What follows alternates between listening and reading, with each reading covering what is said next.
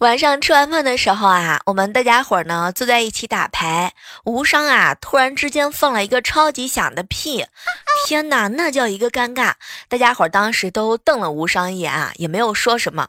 无伤呢也是为了缓解一下气氛啊，然后看着郭莹，莹莹，莹姐啊，该你啦。没成想，莹莹看了看他，我我放不出来。